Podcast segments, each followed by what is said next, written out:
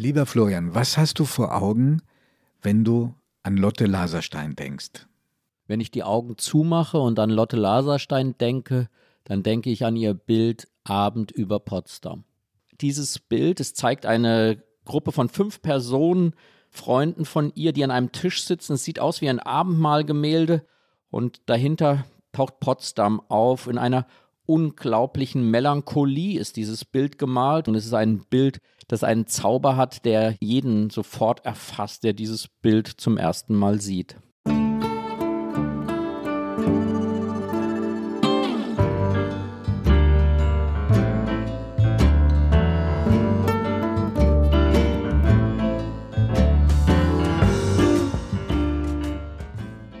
Augen zu. Der Kunstpodcast mit Florian Illies und Giovanni Di Lorenzo.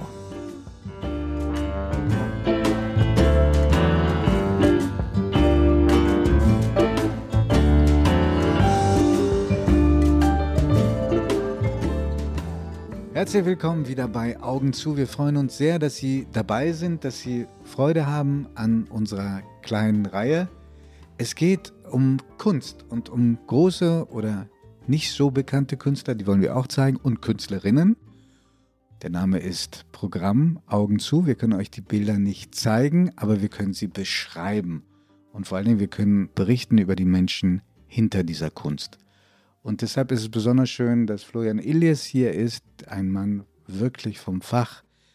Er wird sich gleich selber vorstellen. Mein Name ist Giovanni Di Lorenzo. Ich arbeite seit 17 Jahren bei der Zeit, habe über Kunst ganz selten in meinem Leben geschrieben, weil ich kein Fachmann bin, aber ich liebe sie sehr und deshalb ist es so schön, mit Florian an diesem Projekt arbeiten zu können. Ja, und ich versuche, seit ich 14, 15 bin, aus der Liebe zu Kunst Texte zu machen, also über die Kunst zu schreiben, sie zu verstehen. Das ist eine wunderbare Herausforderung und wir freuen uns jetzt, einfach über Kunst auch zu sprechen. Und wir hoffen, dass wir Sie anstecken können mit unserer Begeisterung, unserem Sprechen über Kunst mit geschlossenen Augen, aber mit gespitzten Ohren. Wir freuen uns sehr, heute Ihnen jemand vorstellen zu können, den wir beide sehr, sehr verehren. Die Künstlerin Lotte Laserstein. Und das erste Bild werden wir gleich beschreiben, aber vorher muss ich was bekennen. Die Künstlerin, um die es heute geht, die habe ich mir ausgesucht. Ich habe zum ersten Mal in meinem Leben sie vor fünf Jahren gesehen, sehr spät, und zwar in einer Zeitung, Christ und Welt. Da ist hinten so, eine kleine Bildbesprechung immer. Da dürften sich prominente Menschen Bilder aussuchen und erklären, warum sie sich das ausgesucht haben. Das war in meinem Fall der Historiker Julius Schöps und das war ein Bild das dir, Florian, besonders vertraut ist. Es heißt Abend über Potsdam. Und das bitte beschreib uns. Augen zu. Ja, wenn ich meine Augen schließe, dann sehe ich wirklich dieses Bild Abend über Potsdam.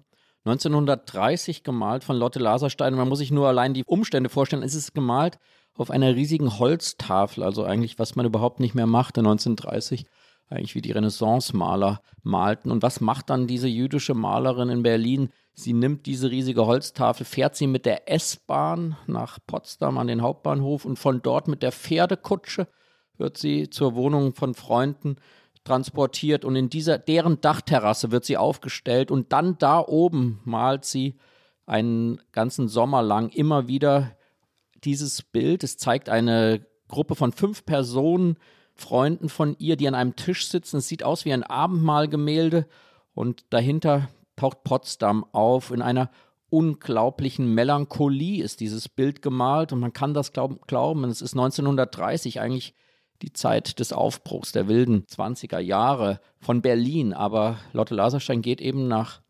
Potsdam und was sie da gemalt hat über den Dächern von Potsdam, das wirkt wie ein Abgesang auf Preußen. Das ist von einem unglaublichen melancholischen Malstil durchdrungen und es ist ein Bild, das einen Zauber hat, der jeden sofort erfasst, der dieses Bild zum ersten Mal sieht. Mich eben auch. Also das Wort klingt trivial in diesem Zusammenhang, aber ich war wirklich schockverliebt in diese Malerin und über die ich mich dann sofort kundig gemacht habe. Es gibt ja verschiedene Deutungen dieses Bildes. Einige sagen, auch Julius Schöps, dem ich sozusagen die Begegnung mit Lotte Laserstein verdanke, sagt, das war schon eine Vorwegnahme dessen, was den äh, Juden und Jüdinnen widerfahren ist dann in Deutschland. Andere sagen, man weiß es nicht, vielleicht waren es fünf junge Menschen, die einfach gestritten haben an diesem Abend. Die Deutung, ist die Deutung überbewertet? Ist das eine Projektion, die nur entsteht, weil wir im Rückblick darauf etwas projizieren können? Ja, das ist, glaube ich, absolut zulässig, vor allem, dass man im Rückblick auf eine Malerei schaut und vor allem dann auch rückblickend in Bildern prophetische Bezüge entdeckt. Das gilt für sehr viele Maler aus der Zeit vor dem Ersten Weltkrieg, wo man dann gesagt hat, die malen eigentlich sind Vorwegnahmen des Ersten Weltkriegs. Seismographen gesellschaftlicher Umwälzungen. Unbedingt. Also das ist äh, Ludwig Meitner, der malt dann eben wirklich Landschaften, die er vor dem Ersten Weltkrieg, vor diesen verheerenden Schlachten apokalyptische Landschaften nennt. Und natürlich ist man geneigt dazu, dann rückblickend zu sagen, die Künstler haben das geahnt. Man muss dazu aber wissen, Künstler sind immer so voll offener Nervenenden und Nervenbündel, dass eigentlich Künstler zu allen Zeiten den Untergang ahnen. Also es gibt auch Künstler, die ahnen einen Untergang, der dann zum Glück nicht eintritt. Das ist immer eine Frage, ob dann die Zeitgeschichte tatsächlich diese sozusagen Sichtweise bestätigt. Man kann aber auch ganz einfach sagen, das ist ein Bild aus dem Jahre 1930 und in dieser Melancholie spiegelt sich ganz sicherlich wieder die Weltwirtschaftskrise, die 1929, 30 ganz Deutschland mit großer Wucht erfasst. Auch die Familie von Lotte Laserstein, die hat einen Großteil ihres Vermögens verloren während dieser Zeit. Genau, also das ist wirklich sozusagen eine persönlich erlebte Einbruch, aber natürlich auch persönlich erlebte Verdunkelung der Lebenssituation für Juden in Berlin. Also man vergisst heute, dass diese Massivität, die wir mit dem Antritt der Nationalsozialisten im Januar 1933 verbinden, eben viel früher stattgefunden hat. Dass ab diesen späten 20er Jahren, ab diesen frühen 30er Jahren die Feindseligkeiten, die Bedrohungen, alles. Es war alles präsent und das spürt man eben auch, glaube ich, in diesem melancholischen Bild, dass man einfach merkt, hier schaut eine Malerin auf ihre Gegenwart, als blicke sie bereits auf eine Vergangenheit. Und mhm. das ist eigentlich eines der Charakteristika von Lotte Laserstein, vor der man immer wieder so mit großer Verblüffung und Bewunderung nur steht, dass sie quasi eigentlich wirklich in einer der turbulentesten Epochen der deutschen Geschichte aktiv war, aber ihre Bilder eine ungeheure Ruhe ausstrahlen. Ja, das, das unterscheidet sie von den Künstlerinnen und Künstlern, die man gemeinhin mit den 20ern verbindet, wie Otto Dix oder Georges Grosch. Unbedingt. Das waren alles Maler, die haben, die haben die Drastik dieser Weimarer Republik gemalt. Die haben die, die Wild Ja, die Wildheit, die Prostituierten, die Feistigkeit. Also sozusagen dieses Babylon Berlin. Das war das, was. Was auch eine Künstlerin, Jeanne Mammen. Ich habe jetzt vor Augen dieses Bild dieser provozierend reinschauenden Tänzerin. Ja? Genau, das Mit muss der Zigarette man. in der Hand. Nichts von all dem ist bei Lotte Laserstein, von der wir vielleicht ein bisschen auch das Leben erzählen sollten, wenn du einverstanden bist. Unbedingt, weil das, glaube ich, das Leben von ihr passt in wirklich wunderbarer Weise zu ihrem Werk. Ja, und es ist ein langes Leben. Eigentlich war sie die Künstlerin eines ganzen Jahrhunderts. Sie kommt 1898 zur Welt in äh, Preußisch-Holland. Das ist bei Elbing gewesen. Das ist Ostpreußen und ich glaube, du hast da, auch wenn man das bei dem Italiener Giovanni Di Lorenzo nicht vermutet, tatsächlich persönliche Bezüge zu. Ja, weil ich bin ja nur Halbitaliener. Die andere Hälfte kommt aus Ostpreußen, überwiegend aus Königsberg. Meine Mutter ist dort geboren. Mein Großvater, der Vater meiner Mutter also, der hat Ostpreußen immer hochgehalten, wenn auch nicht im revanchistischen Sinne. Und hat auch Künstler gesammelt, die aus Ostpreußen kamen. Und die Lithografien, die im Wohnzimmer und im Schlafzimmer, sogar im Badezimmer hängen, kann ich mich heute noch erinnern, das waren aber eher Käthe Kollwitz, auch in Königsberg geboren.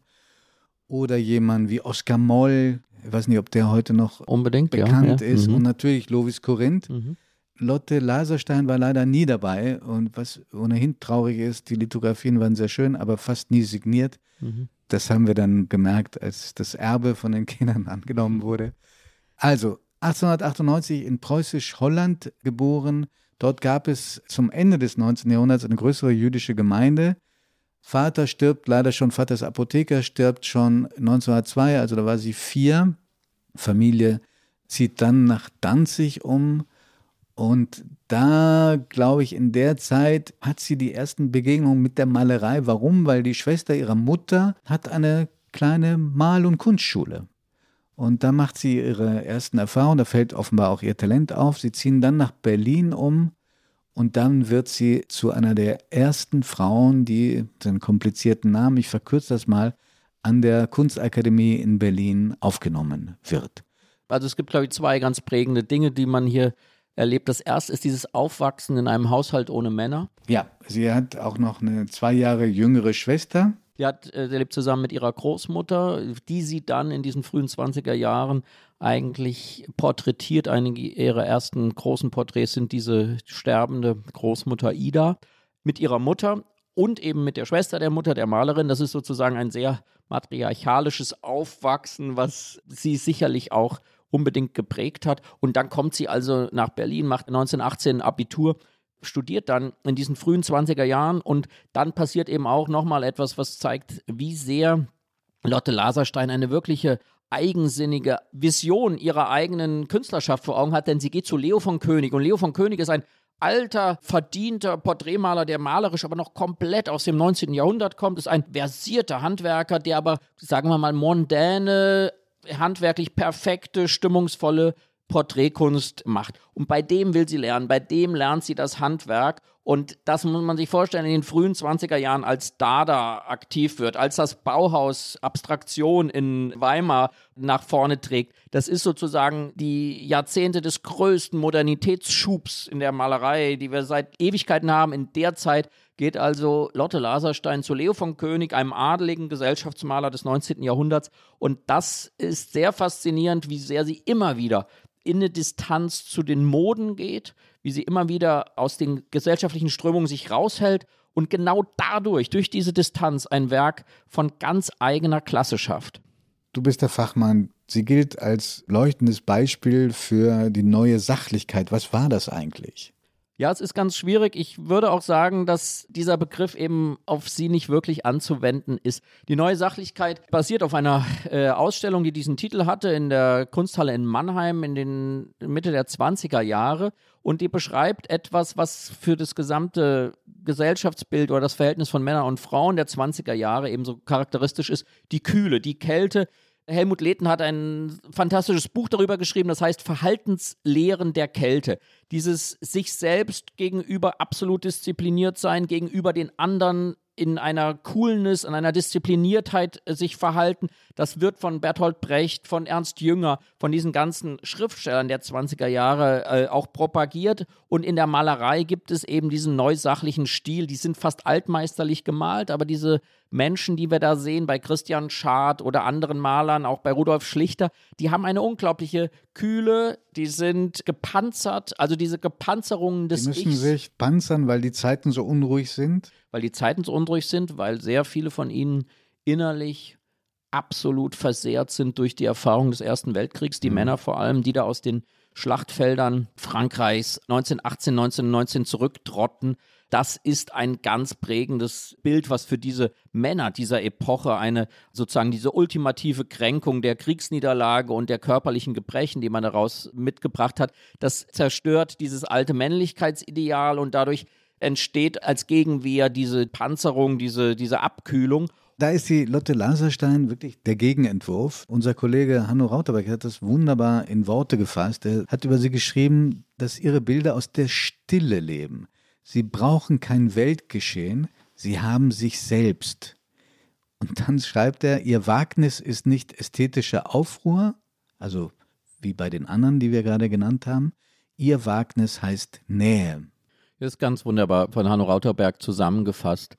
Und was man daran eben sieht, ist, wir sind jetzt fast 100 Jahre später nach ihrem künstlerischen Aufbruch, dass diese großen malerischen Begabungen sich manchmal zeigen in der Auseinandersetzung mit den Moden der Zeit. Wir haben über Andy Warhol gesprochen, wir haben über Sandro Botticelli gesprochen. Beides Maler, die im Mittelpunkt Vorreiter der Renaissance der Pop Art sind. Und hier haben wir aber Lotte Laserstein, die sich zurückzieht, die Nähe erzeugt und die bei sich ist und die aus diesem Rückzug und aus dieser absoluten Konzentration auf ihr Atelier, auf ihre enge Beziehung zu verschiedenen Freunden ein malerisches Werk schafft und heute guckt man drauf und sagt, ja, gerade aus dieser Distanzierung. Es wirkt viel moderner als viele, die in dieser Zeit, für diese Zeit stehen eigentlich und in allen Museen hängen, ja. Das ist unglaublich faszinierend, dass man sehr oft erlebt, dass quasi Malerei, die zu einer bestimmten Zeit en vogue ist, modisch ist, genau deshalb altmodisch wird. Also eigentlich schaffen es oft die, die außerhalb ihrer Zeit stehen, in eine überzeitliche Bedeutung. Bleiben wir einen Moment doch noch bei den 20ern und den frühen 30er Jahren. Das war ihre Hochzeit. Sie ist dann, darüber werden wir später noch reden, in Vergessenheit geraten. Man muss sagen, unbegreiflicherweise oder vielleicht doch begreiflicherweise. Müssen wir versuchen, dran zu kommen. Und lass uns bleiben bei der Zeit, wo sie ihre ersten Schritte macht. Also sie fühlt sich selber, das ist ein toller Kontrast zu dem, was du gerade gesagt hast, sagt schon in den 40er Jahren als hoffnungslos altmodisch weil sie eben gegenständlich gemalt hat, figurativ.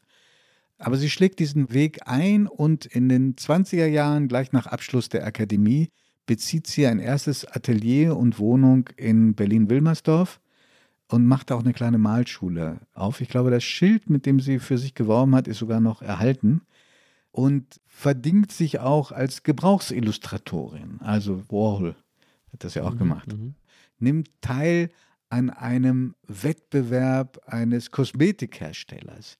Der hat so einen Wettbewerb, die waren damals offenbar wahnsinnig beliebt, mhm. nämlich das schönste Frauenbild Deutschlands. Es gehen hunderte von Einsendungen ein. Sie kommt in die letzte Auswahl, ich glaube, es waren dann 26, werden ausgestellt in einer Galerie, die einen Namen trägt, der dann auf sehr merkwürdige Weise jetzt auch vor einigen Jahren nochmal bekannt wurde, Gurlit. Ja, das sind die Vorfahren. Ganz genau. Das Bild gewinnt nicht, aber es verschafft ihr großen Ruhm. Es war, passte zu dem Ausrichter, Mädchen mit Puderdose. Und das Bild ist fantastisch, weil vordergründig siehst du eine Frau, die auf die Puderdose schaut, aber im Hintergrund siehst du den Spiegel, der ihr Profil zeigt. Und sie hat auch das Profil und damit die Frisur im Blick. Ja, das ist ein ganz besonderes Bild, dieses russische Mädchen. Und ich habe sozusagen einen doppelten Bezug dazu, weil ich als ich Verleger des Rowold Verlages war, ein fantastischer Roman von Eugen Ruge erscheinen sollte, der sich mit den russischen 30er Jahren, mit dem Hotel Metropol beschäftigt. Und ich habe Eugen Ruge überzeugt, wir sind zusammen in die Lotte Laserstein-Ausstellung gegangen, die damals in Berlin hing. Und Wie fand er das? Er fand es so aufregend und dann hat er mit mir gemeinsam dieses russische Mädchen dort gesehen und dann ist es das Covermotiv seines Romans geworden, weil genau in dieser Frauengestalt eben Lotte Laserstein so subtil, einfach durch diesen Spiegel, in den das Mädchen schaut und der Betrachter sieht sozusagen die Frau, die in den Spiegel schaut, schafft sie was, was Theoretiker dann die Multiperspektivität nennen oder was auch immer. Auf jeden Fall sieht man, dass jede Wirklichkeit immer nur ein Ausschnitt ist und keine Wahrheit ohne ihre Versionen existiert. Das schafft sie mit einem einzigen Bild und dann hat das Bild eben und das finde ich eigentlich auch so faszinierend. Es ist ein Wettbewerb, wer ist die schönste deutsche Frau, aber sie nennt es ganz selbstbewusst russisches Mädchen. Also man sieht auch an ihr, das ist eine, die ist sehr international, sie ist sehr. Ja, sie wirkt auf den Bildern, sie, sie hat, sind eine Reihe von Selbstporträts erhalten, sehr selbstbewusst, fordernd. Auch wenn du das Gefühl hattest, die Bilder sind leise, die schreien nie. Und sie ist offenbar in der Zeit auch eine ganz gute, heute würde man sagen, Netzwerkerin gewesen. Sie war im Verein der Künstlerinnen, saß da sogar in der Jury. Sie hat bei den Kunstvereinen ausgestellt. Das waren offenbar damals sehr, sehr gute Bühnen. Sie hat Illustrationen äh, gehabt in Modezeitschriften, die haben ziemlich viel Kohle gebracht. Also sie wurde bekannt. Und sie ist vor allem von der Kunstkritik, auch von dem berühmten Kunstkritiker, zum Beispiel bei der Vossischen Zeitung, sehr gelobt worden. Also ihr Talent ist erkannt worden, auch wenn sie einen eigenen Weg ging. Genau, das ist, glaube ich, auch nochmal wichtig, das zu erzählen, dass sie wirklich in, quasi eigentlich in allem, was sie tut, in ihrer Kurzhaarfrisur, in ihren Hosen, in diesen weiten Marlene Dietrich Hosen. Sie verkörpert eigentlich vom Typus her wirklich diese moderne Frau der 20 Sportlich, ja, modisch, alles äh, selbstständig und eben in enger Beziehung zu ihrem Lieblingsmodell Traute Rose leben. Sie verkörpert in sehr vielem diese Modernität, nur in ihrem Werk. Da verkörpert sie was ganz anderes, auch geprägt durch ihre Lehrzeit. Nach Leo von König ist sie Schülerin von Erichs Wolfsfeld. Das ist ein Maler, dessen Werk man in ihrem Frühwerk auch unbedingt noch sieht. Auch ein exzellenter Naturalist, Realist, der auch nichts zu tun hat mit dieser neuen Sachlichkeit oder gar mit der Abstraktion. Bei ihm hat sie auch sehr viel gelernt, aber sie ist dann eine wirklich unabhängige Künstlerin, die auf eigenen Beinen steht, die diese ganze sich in dieser Medienwelt der Weimarer Republik souverän bewegt und all das hört 1933 auf. Also sie kriegt keine Aufträge mehr, sie muss diesen Verein der Berliner Künstlerin verlassen. Und nur um die Grausamkeit im Kleinen zu beschreiben. Sie kommt nicht mehr an Malutensilien heran. Sie lebt von der Freundlichkeit, den Leihgaben von Kolleginnen und Kollegen, die ihren Farben und Pinseln überlassen. Das muss ja. man sich mal vorstellen. Das vergessen wir, glaube ich, immer, in welcher Weise bis ins Kleinste diese Ausgrenzung Welchen der Sadismus da vorgegangen ja. wurde. Ja. Und trotzdem bleibt sie in Deutschland bis 37, unterrichtet dann eine Zeit lang an der jüdischen Mädchenschule. Nochmal einen halben Schritt zurück. Du hast gerade Traute Rose genannt. Also die war damals Sängerin und Schauspielerin und wurde zu ihrem Lieblingsmodell. Ein Bild ist ja auch richtig explizit ihr gewidmet. Ich glaube, es heißt die Malerin und äh, ihr Modell. Und ihr Modell. Und sie hat stand als Modell für Aktbilder. Davon hat sie einige verfasst und die sind auch unverwechselbar. Unverwechselbar. Eins erinnert von der Anlage an die großen Akte, die berühmtesten Aktbilder der Welt von Tizian oder Giorgione, also die Venus-Darstellungen. Und doch könnte Hintergrund, Frau und Art der Darstellung nicht unterschiedlicher sein. Ja, das ist, glaube ich, eine der verblüffendsten Dinge, die einem ins Auge fällt, wenn man die Ausstellung von Lotte Laserstein sieht oder eben in den Büchern jetzt diese Bilder von ihr anschaut. Wir haben sehr, sehr viele Akte. Wir haben gerade aus dieser wohl wichtigsten, künstlerisch wichtigsten Periode dieser Zeit, sagen wir mal 1927, 29, als sie aufhört, bei Wolfsfeld zu arbeiten und bis 33, 35. Da war sie in der Meisterklasse. Mhm. Ja. Da haben wir sehr, sehr viele Akte und da passiert etwas, das einem die Augen öffnet, denn man sieht plötzlich, dass die Kunstgeschichte bis dato eigentlich geprägt ist vom männlichen Blick auf die Frau. Also wir, wir, natürlich haben wir Akte. Wir haben Akte, wir haben über Botticellis Venus gesprochen, aber es geht über Jahrhunderte erst eingeführt in der religiösen Malerei äh, mit, mit noch einem Vorwand als Maria Magdalena oder der heilige Sebastian, wo man den nackten Körper noch in eine religiöse Geschichte einbettet. Dann irgendwann hat sich das davon emanzipiert und es gibt die reine Aktdarstellung, aber es ist eben zu 99 Prozent der Mann, der die nackte Frau malt und dann immer dieses Bild auch den weiblichen nackten Körper mit Erotik konnotiert. Und hier bei ihr haben wir etwas, was ganz faszinierend ist, denn wir haben die pure Nacktheit auch gar nicht verhüllt, wie Traute Rose da liegt. Und doch nimmt sie eine Distanz ein. Die Malerin und auch gegenüber dem Betrachter. Man spürt, dass diese Sinnlichkeit, die hier herrscht, nie in eine Erotik überkippt oder in eine Verführungsgeste. Stattdessen sieht man eigentlich die Verletzbarkeit, die Offenheit des Körpers. Man Verwundbarkeit des Körpers, ganz genau. Ja. Und man spürt, wie ich finde, etwas, was ich wie eine beherrschte Sinnlichkeit empfinde. Und das hat was ungeheuer Faszinierendes, weil dieses Wechselspiel zwischen Malerin und nacktem Modell auch immer wieder in den Bildern vorkommt. Es gibt Bilder, die sind ganz verrückt. Da steht plötzlich das nackte Modell hinter der Malerin an der Staffelei und ganz auffällig, Lotte Laserstein schreibt später an Traute Rose, die sie wiederfindet und mit der sie wieder Briefkontakt aufnimmt. Bis ins hohe Alter, die haben Reisen unternommen, sie waren zusammen in Ascona, da gibt es Fotos davon. Ja. Ganz wunderbar. Und es ja. passiert etwas unglaublich Wunderschönes. 1987 findet in London die erste Wiederentdeckungsausstellung statt bei Agnews, bei der Kunsthandlung, wo der Abend über Potsdam ausgestellt wird, auf dem natürlich auch Traute Rose zu sehen ist. Und bei der Eröffnung 1987 kommen die alte Lotte Laserstein und die alte Traute Rose nach London, um sich selbst noch einmal in dieser Jugend zu sehen. Das ist dann, es rührt mich so, wenn ich daran denke, dass das möglich gewesen großartig. ist. Das ist wunderbar. Ich habe eine Kollegin von uns gefragt, wie Künstlerinnen auf Frauen schauen, wenn sie sie nackt malen. Alice Schwarzer. Und da finde ich interessant, dass zum einen der Körper zwar zart und bloß ist, des Modells, das, das kann man eigentlich doch endlich unbefangen sagen, ihre Beziehung war, sondern auch ganz kräftig und dass sie sich im Hintergrund als Malerin darstellt an der Staffelei und sehr ernsthaft auf ihre Staffelei schaut. Also äh, man sieht, sie ringt darum, diese Person zu erfassen.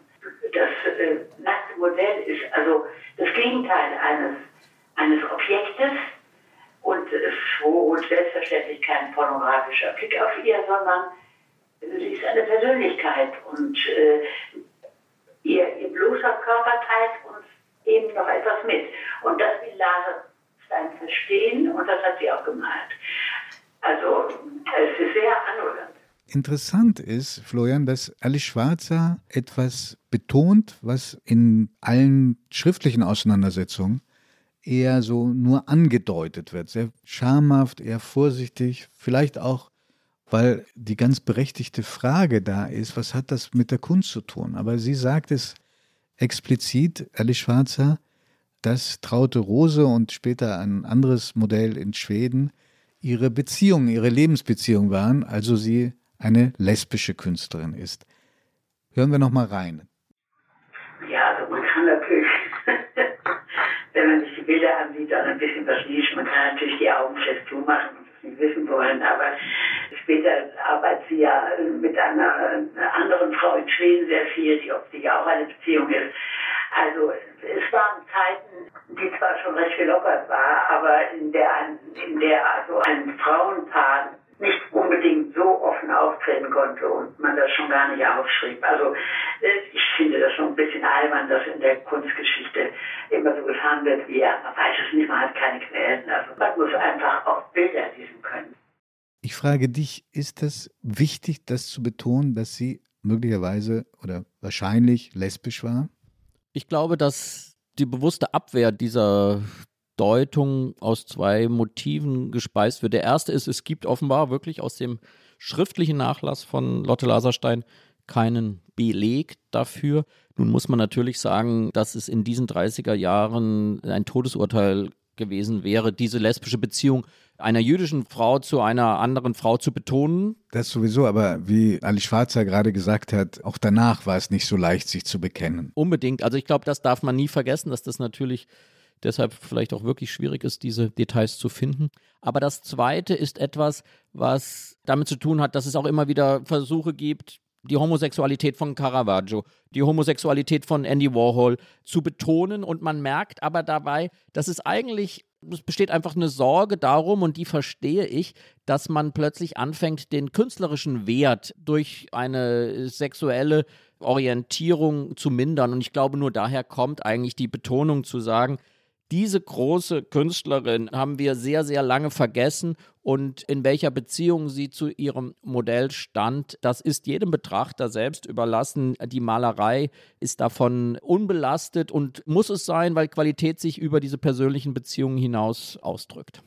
Ich springe nochmal zurück ins Leben von Lotte Laserstein. 1937 verlässt sie Deutschland. Sie emigriert und sie hat einen guten Grund, nämlich eine Ausstellung in Stockholm, was den guten Gott sei Dank den guten Effekt hat, dass sie einen großen Teil ihres Werkes mitnehmen kann. Die Mutter bleibt leider in Deutschland, obwohl sie zwischenzeitlich ihre Tochter Lotte besucht in Schweden und wird im KZ Ravensbrück ermordet. Die Schwester bleibt auch, kann sich verstecken und überlebt, stirbt aber viel früher als Lotte Laserstein. Und nun ist sie Emigrantin in Schweden. Ich glaube, sie hatte so haben es die Nazis auch das wieder, um zu quälen und zu demütigen, wo es nur ging. Sie hatte drei Mark 50 oder drei Mark 75 nur mitnehmen können und ihre Kunst. Sie muss erstmal sehr kämpfen, um eine Grundlage, eine materielle zu finden. Sie nimmt Auftragsarbeiten an, aber sie verschafft sich auch da bald einen Ruf. Man erkennt ihr Talent. Sie hat das Gefühl, Sie ist ein bisschen aus der Zeit äh, gefallen. Sie arbeitet trotzdem geradezu manisch. Also es gibt 10.000 Werke, die sie wohl im Laufe ihres Lebens anfertigt. In Berlin, der Berliner Zeit, über die wir bislang gesprochen haben, sind es viel weniger. Es sind 300 Gemälde und 100 Zeichnungen. Warum ist über das, was in Schweden dann entstanden ist, hm, so wenig bekannt und warum sind so wenige Bilder, auch jetzt, da sie wiederentdeckt wurde, heute in Ausstellungen präsent? Also ich denke, das schwedische Werk umfasst halt von der Zeit her, das darf man auch nicht vergessen, eben 60 Jahre, ja. Also das ist eben, die ist sehr alt Großteil geworden. Großteil ihres Lebens. Großteil ihres Lebens verbringt sie in Schweden im Exil der Grund dafür, dass eben diese vielen, vielen Bilder in Privatbesitz sind, ist, dass sie einfach kaum ein, zweimal gibt es das auch in öffentlichen Auftrag, aber im Wesentlichen ist sie eine Porträtmalerin und wegen ihres ungeheuren Talentes kann sie sich durchsetzen und aber es sind eben Privatporträts, die zum Teil eben bis heute in den Familien, in den schwedischen Familien hängen. Die Porträtierten leben sogar eben manchmal noch und dadurch sind sie, diese schwedischen Bilder, sehr viel in Schweden geblieben. Das sind die Bilder, die jetzt ab und zu bei Auktionen auftauchen. Genau. Und das größte Wunder verdanken wir wirklich dieser Ausstellung 37 in Stockholm. Du hast es gerade erwähnt. Dadurch gibt es dieses Frühwerk von Lotte Laserstein überhaupt. Wir haben so viele vernichtete Künstlerexistenzen aus dieser Generation. Deswegen spricht man eigentlich auch sehr oft von der verschollenen Generation, weil sie ihr komplettes Frühwerk in Berlin lassen mussten bei der Flucht. Aber durch diese Ausstellung hat sie diesen unglaubliches Glück, dass sie die Werke für diese Ausstellung aus nach Schweden schicken kann und dann nachher noch ihre Mutter sie mit der Post nachschickt. Und dadurch haben wir den Abend über Potsdam und diese ganzen Frühwerke aus Berlin eben plötzlich in Schweden gehabt und den Abend über Potsdam, der jetzt in der Berliner Nationalgalerie hängt, beziehungsweise darauf wartet, dass die Berliner Nationalgalerie endlich wieder ihre Schätze zeigt. Den hat sie bis zu ihrem Lebensende bei sich zu Hause behalten, den hat sie auch als ihr eigenes wichtigstes Bild gesehen. Aber ich glaube, man muss auch sagen, von der künstlerischen Bewertung her ist die Berliner Periode die stärkste. Da war offenbar das ist immer ganz schwierig im Rückblick zu sehen, aber es ist eben bei sehr vielen Künstlern so, dass es eine stärkste Periode gibt. Man sieht danach ihre Meisterschaft, man sieht danach ihre Handschrift, ganz faszinierend, auch in Landschaftsgemälden, die sie in Berlin nie gemalt hat. In, in Schweden malt sie sehr viel auch Landschaft. Aber der Fokus, wirklich das außergewöhnlichste Werk, schafft sie eigentlich in diesen 10, äh, 15 Berliner Jahren. Es gibt eine große Forscherin, die das auf eine mustergültige Weise aufgearbeitet hat, ist Anna-Carola Krause, der wir eigentlich das Werksverzeichnis auch verdanken. Das Werkverzeichnis verdanken eigentlich die ganze Aufarbeitung dieses Werks, dieser Wiederentdeckung. Und ich konnte mit ihr telefonieren und habe Anna-Carola Krause gefragt, wie sind Sie auf diese Künstlerin gestoßen? Wie ist es Ihnen gelungen, diese verstreuten Puzzleteile zusammenzufügen? Das erste Mal, dass ich Bilder von Lotte Laserstein gesehen habe, war 1992 in der Ausstellung Profession ohne Tradition. Das war die Jubiläumsausstellung des Vereins der Berliner Künstlerinnen. 125 Jahre bestand der damals. Und wir haben damals eine große Ausstellung dazu gemacht. Die hat im Martin Gropius Bau in Berlin stattgefunden, wo wir alle Künstlerinnen oder einen wesentlichen Teil der Künstlerinnen, die dort organisiert waren, vorgestellt haben. Darunter waren berühmte Namen wie Paula Modersohn-Becker, Käthe Kollwitz, Olga Bosnanska, Tina Blaulang und so weiter. Aber natürlich auch viele, viele Unbekannte. Und eine der unbekannteren oder un gänzlich unbekannten, muss man ehrlicherweise sagen, war im Lotte Laserstein. Und sie stach aus der Masse der vielen anderen unbekannten oder in Vergessenheit geratenen Künstlerinnen einfach aufgrund ihrer Qualität heraus. Ich war einfach so begeistert von der malerischen Finesse oder der Virtuosität und der Souveränität, die sich dann eben doch mit dieser modernen Thematik, Tennisspielerin, Motorradfahrer, das sind ja so klassische Sujets der 20er Jahre eigentlich, äh, wie Laserstein das zusammengebracht hat. Und ich wollte einfach mehr über diese Künstlerin wissen musste dann feststellen, dass es so gut wie gar nichts gab. Das Einzige, was es so an Literatur gab, war der kleine Katalog, vier Seiten Text und 20 Abbildungen für die erste große Ausstellung außerhalb Schwedens 1987 bei Agnews. Das war so die Grundlage. Da hatte man einen Einblick, was in den Berliner Jahren entstanden ist, eine Idee. Aber hm, zum Leben von Laserstein gab es so gut wie keine Information. Und als ich die Idee hatte, ich möchte mehr über die Künstlerin wissen, lebte sie noch. Und ich wollte sie immer besuchen fahren. Das war 91, 92 hatte ich eben gesagt. 93 ist sie dann gestorben und ich bin zu spät gekommen. Ich habe sie also nicht mehr kennengelernt. Und so bin ich dann also nach Kalmar gefahren, ihrem letzten äh, Lebensort. Und als ich dort ankam, bin ich in eine Wohnung gekommen, wo also Laserstein an den Wänden hing und äh, wir dann auch das Glück hatten, ihre Wohnung war noch nicht ganz aufgelöst. Ähm, da stand also auch noch jede Menge rum und auch dokumentarisches Material. Und da war für mich klar, okay, hier ist ein, ein großer Schatz zu heben. Das ist mehr als nur ein kleiner Aufsatz da. Da, da ist so viel Material da, da wird sicherlich eine größere Sache draus. Und so, so kam dann der Stein ins Rollen. Ich habe Anna-Carola Krause auch dazu gefragt, wie sie künstlerisch Lotte Laserstein einordnen würde. Und sie hat den, wie ich finde, wunderbaren Begriff melancholischer Realismus für sie geprägt. Und ich glaube, dass das tatsächlich die perfekte Stilbezeichnung für diese Künstlerin ist. Stil lässt sich eigentlich mit den gängigen Kategorien, die die Kunstgeschichte bis dato zur Verfügung hat, nicht wirklich beschreiben, wie ich finde. Und mein Begriff des melancholischen Realismus, ja, das ist ja auch eher ein Hilfsbegriff. Das kann man ja nicht wirklich als Stil bezeichnen. Aber, aber viele Bilder, eben ihr berühmter Abend über Potsdam, der strahlt eben wirklich diese, diese Melancholie aus oder dieses in sich gekehrte, dieses Stille, dieses Ruhige. Also eigentlich etwas, was wir so gar nicht mit den Roaring Twenties verbinden.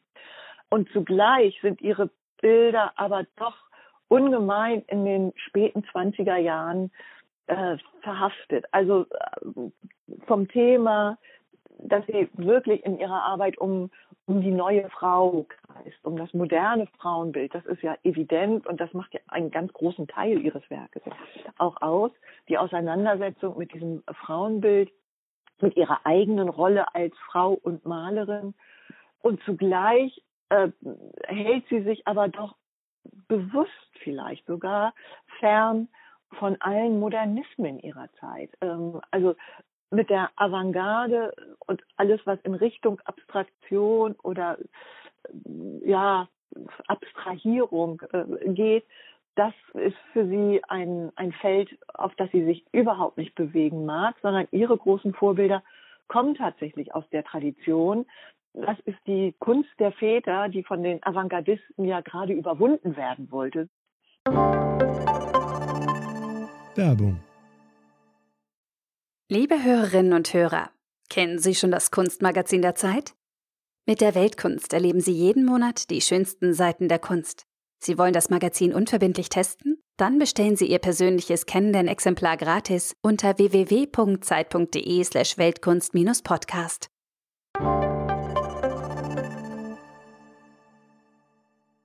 Wir haben darüber gerade gesprochen. Sie kommt mit 39 nach Schweden, hat also dann sehr lange dort noch gemalt. Sie ist ja 94 Jahre alt geworden. Mhm. Bis so im 92. Lebensjahr hat sie noch gemalt, hat sie noch malen können.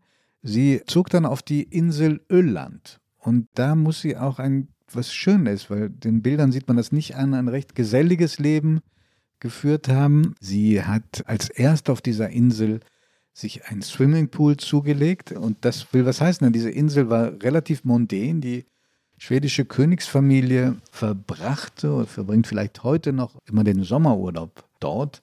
Und es gibt eine wunderschöne Geschichte, die ich in einer Zeitschrift gelesen habe, die du mitgegründet hast, nämlich in Monopol.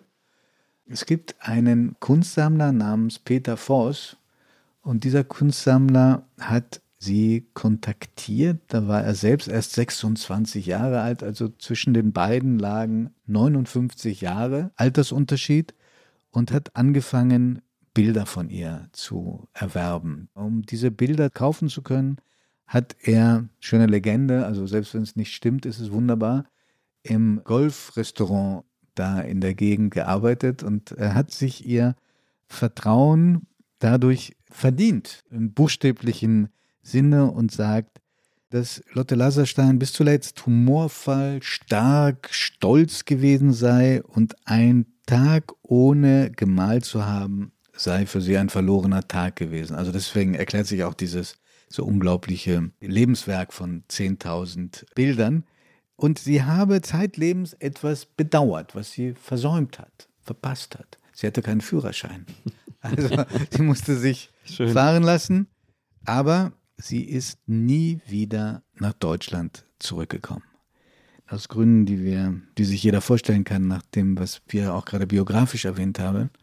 Eine besonders bittere Note in dieser Geschichte ist, dass sie ja protestantisch getauft war. Also auf sie trifft das zu, was Hannah Arendt äh, über sich gesagt hat. Sie ist erst zur Jüdin gemacht worden. Sie hat dann erst, als sie sich so drangsaliert gefühlt hat und drangsaliert wurde von den Nazis, ja in einer jüdischen Schule unterrichtet und dann hat sie im schwedischen Exil für die kleine jüdische Gemeinde da zu Hanukkah was gemalt. Aber mit Deutschland, da gab es die Verbindung vor allen Dingen zu Traute Rose, die aber zu ihr kam oder mit der sie Reisen gemacht haben. Aber die Verbindung war für immer abgebrochen. Und dann wurde sie ein paar Jahrzehnte einfach vergessen, gerade in Deutschland. Ja, man kann jetzt heute sagen, dass es vielleicht sogar fast gut ist, dass sie nie nach Berlin zurückgekehrt ist, denn es hätte ihr dann nochmal die Tränen in die Augen getrieben, wenn sie gesehen hätte, dass alle ihre Wohnsitze in Berlin zerstört sind. Also Ich habe dich ja gebeten und gefragt, ob du nicht Zeit und Lust hättest, diese drei Adressen abzufahren. Genau, Und jetzt mich- selber neugierig, was du vorgefunden der hast. mich verbindet mit Lotte Laserstein, dass ich keinen Führerstein habe. Bei mir hat es aber hat es Ein andere- wunderbarer Versprecher aber- eben, weil wir über Lotte Laserstein sprechen, hast du gerade Führerstein gesagt. Aber das ist wunderbar. Also mich verbindet mit Lotte Laserstein, dass ich keinen Führerschein besitze. Bei mir handelt es sich hoffentlich um eine temporäre Erscheinung. Bei Du hast das noch es vor? Du hast das noch vor? Unbedingt. Du Ähm, bist gerade 50 geworden, also Unbedingt bin ich auf jeden Fall mit einem anderen Verkehrsmittel, mit einem Fahrrad deshalb, und das ist möglich, zu den drei letzten oder den drei Berliner Wohnsitzen von Lotte Laserstein gefahren, liegen alle im Berliner Westen. Und das war ernüchternd, denn alle drei sind schrecklichen Zweckbauten der, man kann es bei diesen schrecklichen Zweckbauten nicht genau sagen, 50er, 60er, 70er Jahren gewichen. Ich war in der Friedrichsruher Straße da, wo ihr- 33. Wo, wo ihr erstes Atelier war. Erste Atelier war dieses wunderbare Bild eben von der liegenden Traute Rose mit Blick über die Stadt ist. Das ist inzwischen direkt an der A100, an der Autobahn äh, liegend. Dann weiter in die Nachodstraße 15, wo sie ihr Kunstatelier hatte, wo sie ihre Kunstschule hatte. Dort entsteht gerade ein riesiger Neubau der Berliner Volksbank. Und dann bin ich zu ihrer letzten Wohnstätte gefahren, in der Jenaer Straße 3. Und da ging es mir so ein bisschen, wie es einem immer geht, wenn man eine neue Wohnung sucht und immer in so ganz schöne Straßen einbiegt und dann leider am Ende feststellt, das Haus, in der die Wohnung ist, ist das hässlichste der ganzen Straße.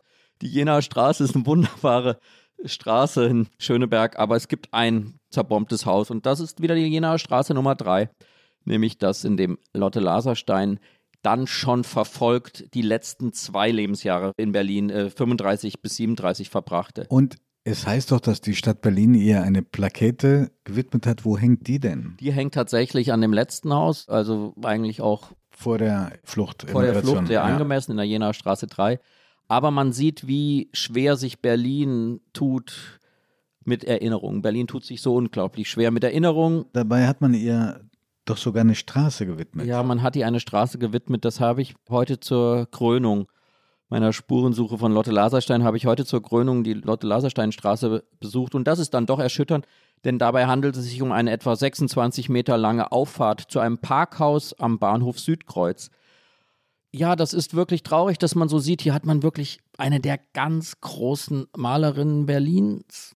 Neben Käthe Kollwitz sicherlich die größte, die diese Stadt hervorgebracht hat, Jean Marmon und so weiter, gibt es alles. Aber wie damit umgegangen ist, ist ein wenig bemüht, aber völlig unangemessen, meiner Meinung nach. Wie gut, dass es den Abend über Potsdam jetzt wieder in der Stadt gibt, aber ich glaube, da ist noch viel zu tun und viel möglich und man kann nur hoffen, dass man durch permanente Erinnerung daran etwas bewirkt, denn das ist ja ein ganz, ganz großes Dilemma dieses Berlins, das immer nur nach vorne will und immer das Neue und Neueste sucht und die ganz großen Schätze, die in der Vergangenheit Berlins entstanden sind, immer so ein wenig mit der kalten Schulter anblickt.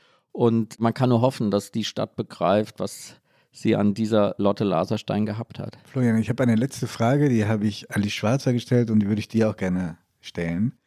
Es heißt ja immer, dass Künstler heute in der Regel zu Lebzeiten entdeckt und für groß befunden werden, wenn sie tatsächlich groß sind. Lotte Laserstein, bei Lotte Laserstein war es so nicht. Sie hat Ruhm erst gefunden nach ihrem Tod. Und ich habe gefragt, wie konnte das sein? Ja, da gibt es mehrere Erklärungen, aber im Zentrum steht in der Tat ihr Geschlecht, dass sie eine Frau ist. Sie müssen mal bedenken, eine hochbegabte Person wie Lotte Laserstein ist 1921 auf die Hochschule für Bildende Künste gegangen. 21 war es für Frauen überhaupt erst seit zwei Jahren möglich, äh, auf diese Schule zu gehen. Bis dahin mussten Gänsemalerinnen mussten entweder auf Privatschulen gehen, so wie Gabriele Münter in München bei Kandinsky, oder ins Ausland, wie Moder vom Becker in Paris. Also, wenn sie noch nicht mal das Recht auf Ausbildung haben. So, aber natürlich, im Zuge, im Nachklapp der historischen Frauenbewegung, es hat immer ausschließlich mit Frauenbewegung zu tun. Im Nachklapp dieser Frauenbewegung äh, hat dann Lotte in Berlin die Freiheit gehabt, Malerin zu werden. Es ist ja auch kein Zufall, dass eine Lotte Lagerstein von Feministinnen wiederentdeckt worden ist. Die erste Ausstellung war 2003 im Verborgenen Museum. Ja. Das ist ein feministisches Museum in, in, in Berlin, äh, das sich zur Aufgabe gemacht hat, eben vergessene Malerinnen wiederzuentdecken. Und dann hat es 15 Jahre gedauert, bis die erste die wirklich wertende, auch innerhalb des Kunstbetriebes wertende Ausstellung im Städel war. Also es braucht schon so ein bisschen Nachhilfeunterricht und äh, für diese Welt, um zu sehen, dass auch Frauen kreativ sein können. Ähm, denken Sie mal, in den 70er Jahren gab es den Aufbruch dieser neuen Künstlerinnen, das gilt ja inzwischen als feministische Avantgarde, das ist natürlich ausschließlich im politischen Kontext zu sehen, dass Frauen wieder wagen konnten, sich zu verstehen als Kreative, dass sie agieren konnten. Aber selbst große Malerinnen wie Louise Bourgeois oder Hannah Hösch, Meret Oppenheim, waren in die Vergessenheit geraten und sind erst am Ende der 70er sozusagen wieder entdeckt oder gefördert worden. Ja, ich glaube, der zentrale Punkt, der die, die unmittelbare Wiederentdeckung verhindert hat, ist die Kunstdebatten der 50er, 60er Jahre in Deutschland, denn das war die Zeit, wo man sich von allem Realistischen abgrenzte, weil eben der realistische Stil von den Nazis missbraucht wurde. Das darf man nie vergessen. Das ist der, der. Er hat im Stalinismus dann überlebt. Ja, der hat dann im Stalinismus überlebt, aber das war eben die ganz große Absatzbewegung der Bundesrepublik in den 50er, 60er Jahren. Und man baute sich sozusagen eine schönere Vergangenheit, indem man sich eben in die Abstraktion der 20er Jahre ins Bauhaus versuchte, da eine Analogie zu finden und dann selbst in eine Abstraktion zu gehen. Deshalb war dieser Stil, dieser Realismus, dieser Naturalismus, den sie gemalt hat, ein völlig falscher sozusagen zu den 50er und 60er Jahren. Und hinzu kommt, das ist immer ganz wichtig für eine Frage, ob ein Werk überhaupt wiederentdeckt werden kann. Gibt es Bilder in Museen, gibt es Bilder in deutschen Museen, gibt es Bilder in deutschen Privatsammlungen? Da war nichts, weil die Künstlerin eben alles Wichtige bei sich hatte in Schweden Dadurch gab es auch keine Möglichkeit der Öffentlichkeit, sich mit ihr äh, zu konfrontieren. Und es ist ein ganz großes Wunder und ein wunderbares Geschenk, dass es eben quasi ab dem Jahr 2000 dann wirklich eine Wiederentdeckung von ihr gegeben hat. Der einzige Vorteil dieser späten Wiederentdeckung, aber das ist wirklich der einzige Vorteil, ist, dass es relativ viel Bilder gibt, die man heute noch erstehen kann, weil sie über Auktionshäuser oder Galerien verkauft werden. Aber wer sich das nicht leisten kann oder will, dem sei wirklich der Besuch einiger weniger Museen empfohlen, in denen ihre Hauptwerke heute hängen. Es gibt, wenn Sie einmal ein solches Bild gesehen haben, es wird Sie nicht mehr loslassen. Lotte Laserstein für mich einer der größten Künstlerinnen und Künstler, wenn man alle zusammenzählt, des vergangenen Jahrhunderts. Ja, ich habe das ganz große Glück gehabt in meiner Zeit bei Villa Griesebach, dass drei wirklich bedeutende frühe Ölgemälde der 30er Jahre versteigert wurden und ich deshalb so das Gefühl habe, ich habe wenigstens ein paar Monate sehr, sehr eng mit diesen Bildern zusammengelebt. Ein hinreißendes Porträt, ein Rückenakt von Traute Rose auf einem gestreiften Kissen. Diese Stofflichkeit werde ich nie vergessen. Das ist, das ist glaube ich, wirklich diese Malweise. Das ist, glaube ich, nochmal ein Punkt, der mir so wichtig ist Sie wurde mal mit Lucian Freud verglichen, der, der Aktmalerei. Und da hat sie gesagt, ja, der ist ein fantastischer Techniker, aber seine Akte sind mir zu nackt. Und wenn man die Akte von Lotte Laserstein anguckt, dann sieht man zwar eine nackte Frau, aber wenn man nur zwei Minuten, drei Minuten drauf guckt, sieht man, es ist einfach pure Malerei. Und das ist, glaube ich, ihr ganz, ganz großer Verdienst. Sie hat quasi die Aktmalerei aufgelöst in pure Malerei. Und man sieht da nur noch diese Stofflichkeit, in der dieser Körper oder dieser Rücken erfasst wird. Das ist ganz fantastisch. Wir wollen ja immer in, in jeder Folge, liebe Zuhörerinnen, liebe Zuhörer, Ihnen sagen, wie können Sie sich diesem Werk nähern, außer über Google Bildersuche, die äh, auch hilfreich ist, weil man überhaupt erstmal ein Gefühl dafür bekommt. Also der Abend über Potsdam hängt hoffentlich bald sichtbar in der Berliner Nationalgalerie. In Frankfurt im Städel die großartige Ausstellung von Angesicht zu Angesicht vor drei Jahren, zwei Jahren initiiert haben. Den Katalog gibt es glücklicherweise noch. Unbedingt, Herrlich. von Angesicht zu Angesicht, der schöne rot geschminkte Mund auf dem Cover. Und das zweite, das wirkliche grundlegende Werk von Anna Carola Krause, meine einzige Wirklichkeit, im Deutschen Kunstverlag erschienen. Das vermittelt auf sehr schöne und anschauliche Weise einen exzellenten Überblick und wir können nur hoffen, dass auch künftig deutsche Museen, internationale Museen Bilder von ihr erwerben, damit es äh, wirklich sie den Rang in der deutschen Kunst des 20. Jahrhunderts hat, den ihr Giovanni Lorenzo bereits jetzt zugeschrieben hat. Ich habe den Mund sehr voll genommen, aber ich meine das wirklich so. Vielen, vielen Dank, dass Sie uns zugehört haben und vielleicht haben wir ein bisschen Ihnen Lust gemacht auf diese Künstlerin. Und wir hören uns das nächste Mal wieder mit einem Künstler, der nun gegensätzlicher nicht sein könnte, aber ein wahnsinnig interessanter Mensch ist. Auch in seiner Widersprüchlichkeit und in dem, was man an ihm ablehnen kann. Josef Beuys. Tschüss. Danke. Vielen Dank.